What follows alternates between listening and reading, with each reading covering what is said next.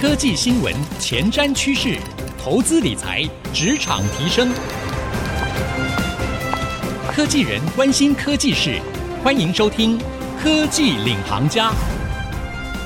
听众朋友您好，欢迎收听 IC 知音主客广播 FM 九七点五科技领航家，我是节目主持人朱楚文。后疫情时代，很多事情都改变了，你我的生活，甚至在工作领域上面都出现了很多的变化。特别是 AI 五 G 时代来临，也翻转了这一切。而疫情也推波助澜的带来了一些新的数位革命。可能很多人都感受到啊，远端工作曾经是在台湾之前疫情严重的时候，大家。一个新的生活的模式。然而，这一波的改变呢，现在在美国戏骨还有哪一些新的趋势是值得我们观察和留意的呢？特别为您邀请到来自戏谷的观点啊，邀请到了戏谷为什么 Podcast 的两位主持人 IC 詹益鉴以及美味人妻 Katie。詹益鉴呢，他是科技业的创业者和投资人，长期旅居戏谷哦。Katie 呢，他不仅是这个 Podcast 的主持人哦，同时他也是一个很知名的全球华人料理平台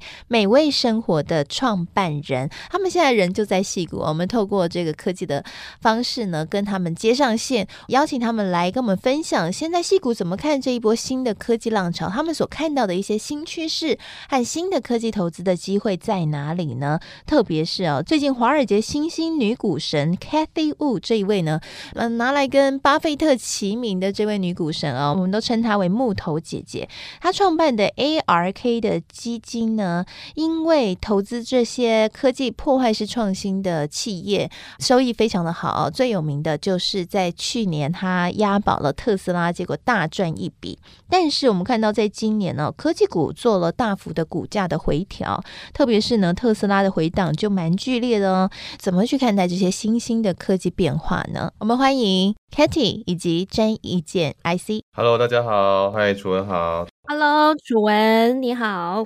嗨，很开心哦，可以在台湾，然后可以访问到两位在戏谷为我们带来一些新的观察哈。哎，首先呢，我想跟两位请问一下哈，ARK 基金所看的这些科技投资趋势，你们会 follow 吗？我是每天都 follow，而且就是我觉得，因为它讲究是破坏式创新嘛，就是他看的这个产业是未来三到五年甚至更久，它是不是可以改变目前现在人类的生活方式，还有就是各个产业。翻转，目前重仓投资的大概就是第一个就是 Tesla 嘛，第二个就是 Square 哦，还有就是它可能最近也加仓了非常多，像这个 Tail Duck。哦，就是远端医疗，那以及一些像自动化啊，还有 FinTech 啊，还有 Internet 的创新公司。那他为什么会一直加仓这个 Tesla？我觉得 Tesla 因为它很早期就已经踏入到自动车，还有就是无人车这个领域嘛，所以 Tesla 其实它有非常厉害的这个核心技术，以及它也一直在做上下游的整合，还有未来十年后可能的整个布局。所以之后 Tesla 其实就会跟马斯克他目前现在其他的产业整个整合在一起，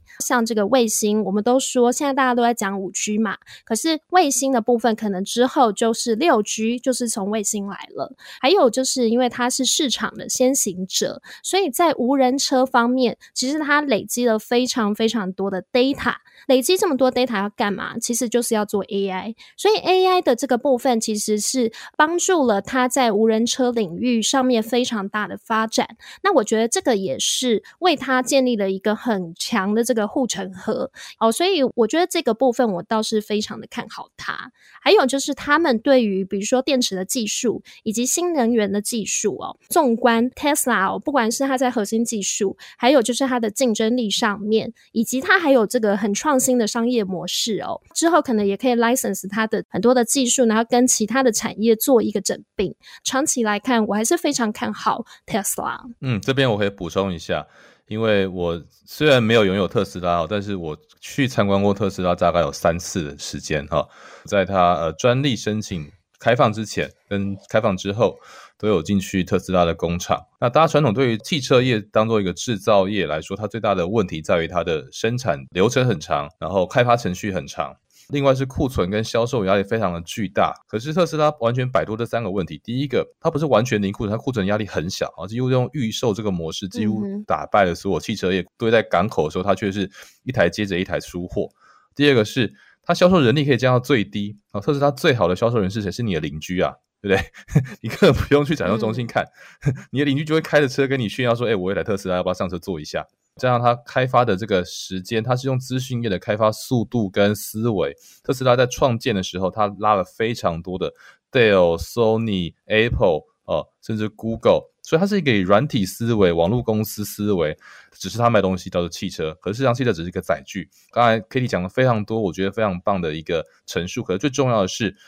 它不应该被定价为汽车公司，因为用汽车公司的定价模型，你就觉得哇天哪，它的本益比怎么这么高？问题是，如果你用一个 SaaS 来看这个公司，就完全不一样。如果你用一个科技公司的概念来看这个公司，汽车只是一个载具的话，是一个会移动的能源、会移动的物质的载具、会移动的电信的平台。这就是一个不同的想象，这是为什么对它的评价和它的估值有这么大的出入哦。所以我个人觉得它并不是一个汽车公司，它是一个化妆城，就像 Google 是一个化妆城搜寻引擎的广告公司一样哦。那这是我的看法。是，我很认同 IC 的看法哈，就是其实科技的革新确实帮我们打破了产业与产业之间的疆界。对特斯拉来说呢，它也是一个化了妆的。汽车公司，但其实它是科技公司哦，所以传统车厂其实现在也面临了很大的冲击。不过我们也看到，其实传统车厂也在反击。那最近呢，也看到有媒体评论说，其实未来特斯拉最大的竞争对手会是福斯。福斯跟福特这两个两个都蛮在美国都是蛮、嗯、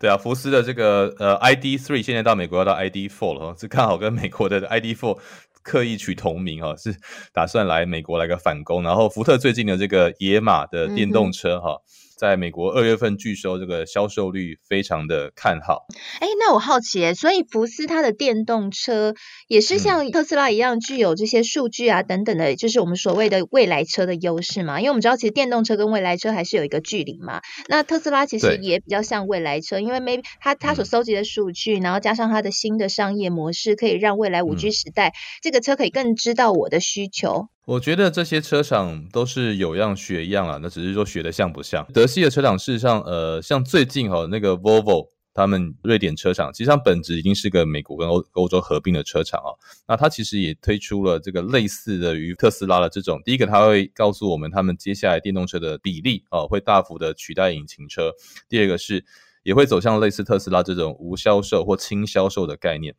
所以楚文刚才的论点是没有错的，就是说。特斯拉的先行者优势非常巨大，它所累积的这个呃无人车驾驶的里程数量跟资料，就像我看 Apple，我看这个 FANG 这几个公司的时候，我看的并不是它的商业模式，而是看它数据的量跟值，商业行为的预测能力啊，是所有公司最重要的资产。我再说一次，就是我能够预测消费者，能够预测我的客户使用者的行为，呃，我能够分析的越彻底，越能够预测他下一步要做什么，下下一步要做什么，那这公司的价值就越高。这是为什么？Apple、Google、Amazon、Netflix，对不对？都在预期我们的下一步在干嘛。当有一天特斯拉可以预测我下一步要去哪里，我回家时间帮我设定好路线，那甚至我的车子空闲的时候，它应该去哪里载客人，帮我赚一些额外的这个费用。这种可预测性、可预期性、可分析、可追踪的特性，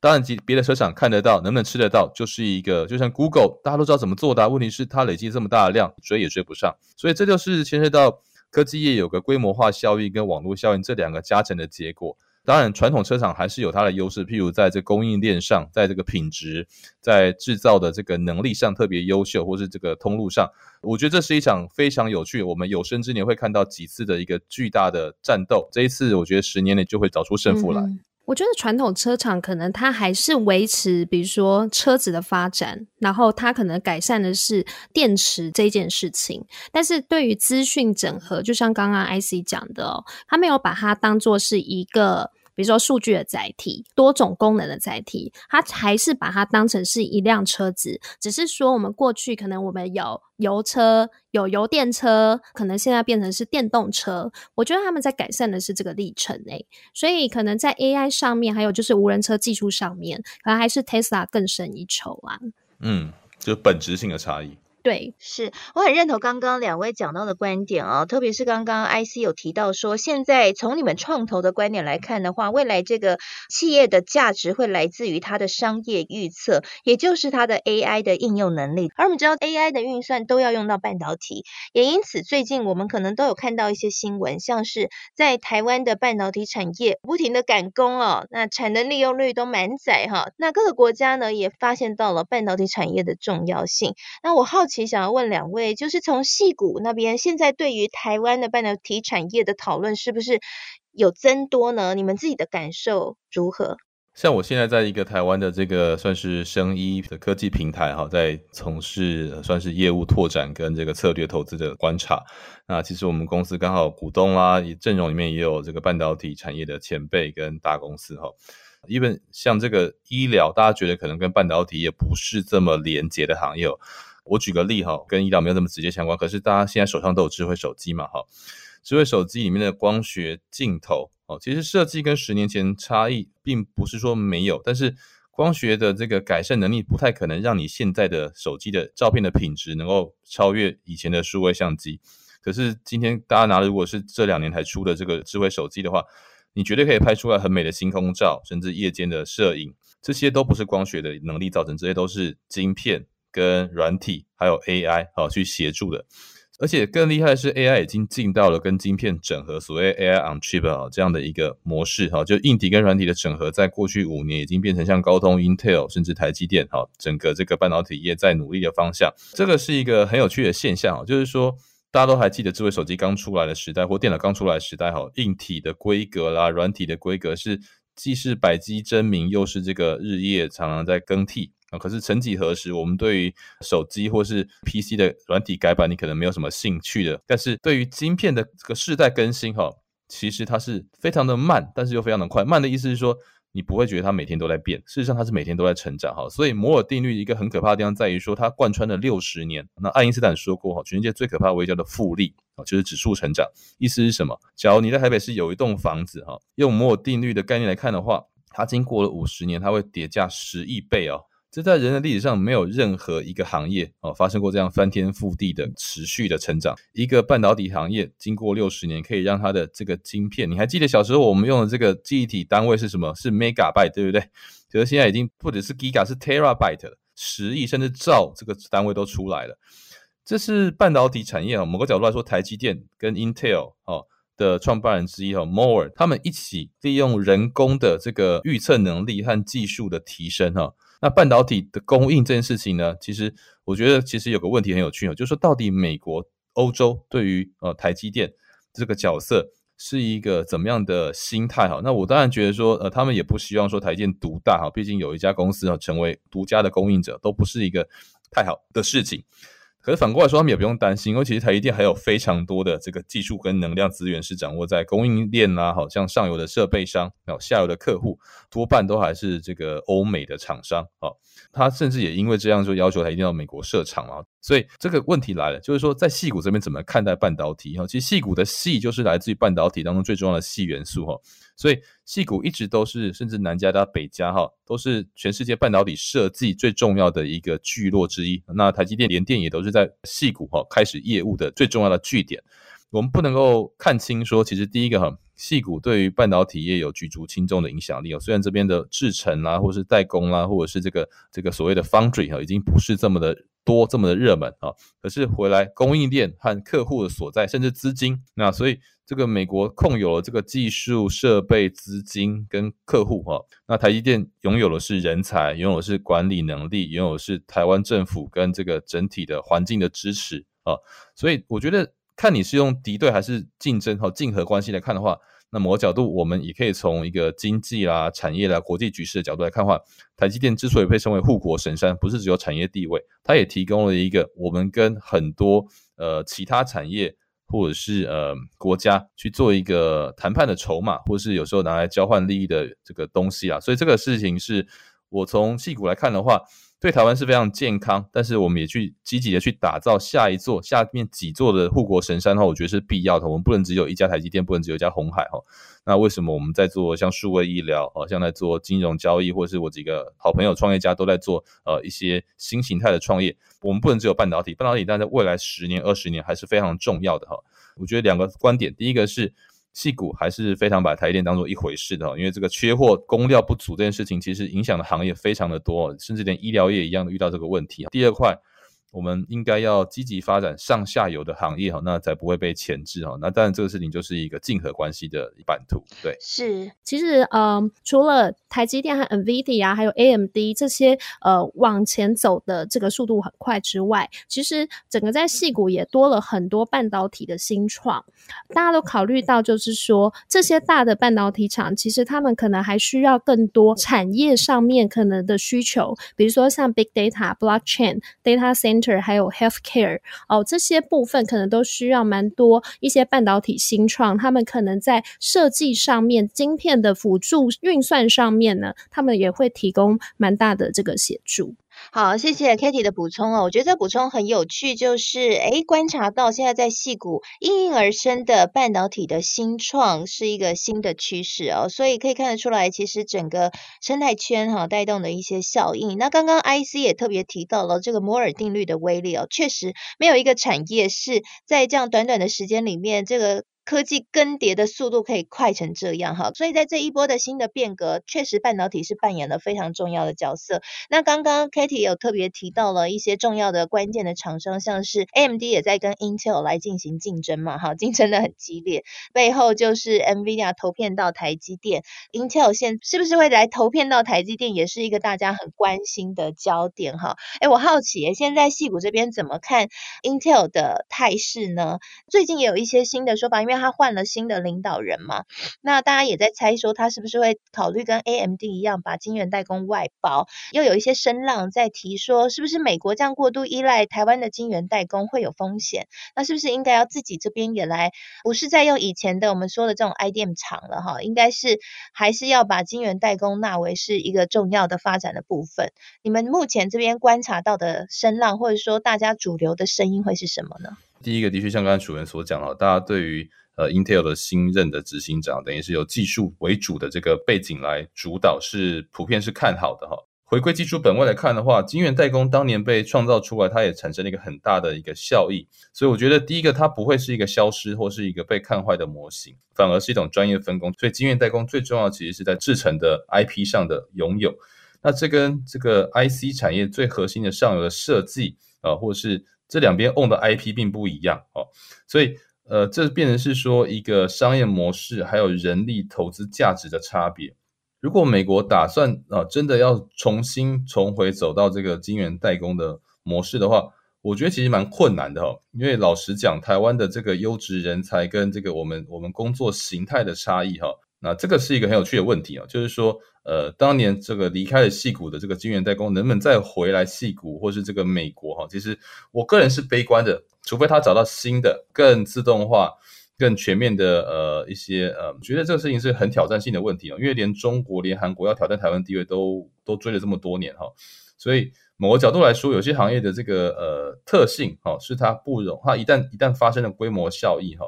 那就很难哦一下子扩散开来。那当然，美国我刚才也说，它拥有最前端的设备业、最下游的客户，还有非常多的这个呃。这个 IC design 的这些公司，所以他要这边把一切的重镇哦，把这个最重要的资源布建在这里，利用这样的优势去打造出来晶圆代工的行业，重回美美国本土，呃，这是做得到的。但是做出来的效益是不是最高？我也不说台湾就应该以最适合哈，唯一适合做晶圆代工哈。所以也许就是看看这个台积电在美国市场这件事情的结果吧。如果这件事情真的有一些结论哦，看起来结果是好的，那也许这件事情还有得巧哦。否则我我是持中立偏悲观的态度。我觉得 Kitty 可以提出一些不同的观察，但是我觉得这个事情没有那么容易啦。美国这边就像刚刚 IC 讲的，就是这个人的 因素掌握性比较低嘛。台积电是用大量的高阶人力，然后去带产线哦。这个部分可能呃，在美国你是很难想象的。高阶人力为什么要叫他去做产线？因为在人力、嗯、要靠机器人大军。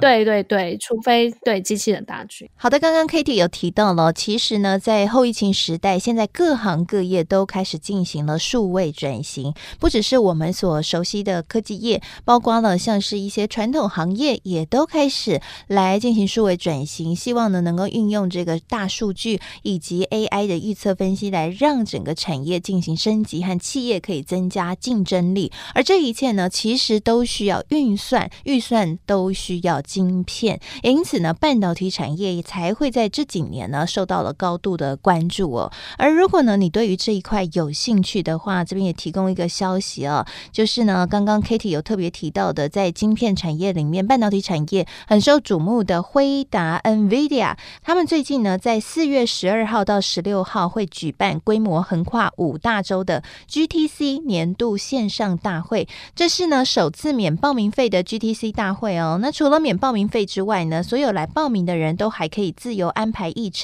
来和全球各地的专家来进行交流。那除了创办人黄仁勋的 keynote 演讲之外呢，这一场大会受邀的讲者也都是业界的先驱啊，包括来自 ARM、VMware、Facebook、Odi 等等企业的领袖，以及三位 ACM 图灵奖得主 AI 先驱的精彩演讲。所以呢，如果对 NVIDIA GTC 二一有兴趣的听众朋友，别忘了赶快上网查询 NVIDIA GTC 二一，就可以立刻报名喽，机会难得，千万不要错过了。也谢谢所有听众朋友今天来收听科技领航家，也谢谢今天 IC 和 Kitty 精彩的分享。那现在呢，我们每一集节目不仅会在 FM 九七点五来播出，同步也会上到 IC 之音的官网和 Podcast 以及 Spotify。那也邀请大家来上 Podcast 和 Spotify 搜寻“科技领航家”，你就可以随选随听我们的每一集节目喽。那同时呢，也邀请您可以留言和评分给我们哦。那在今天的访问播出之后呢，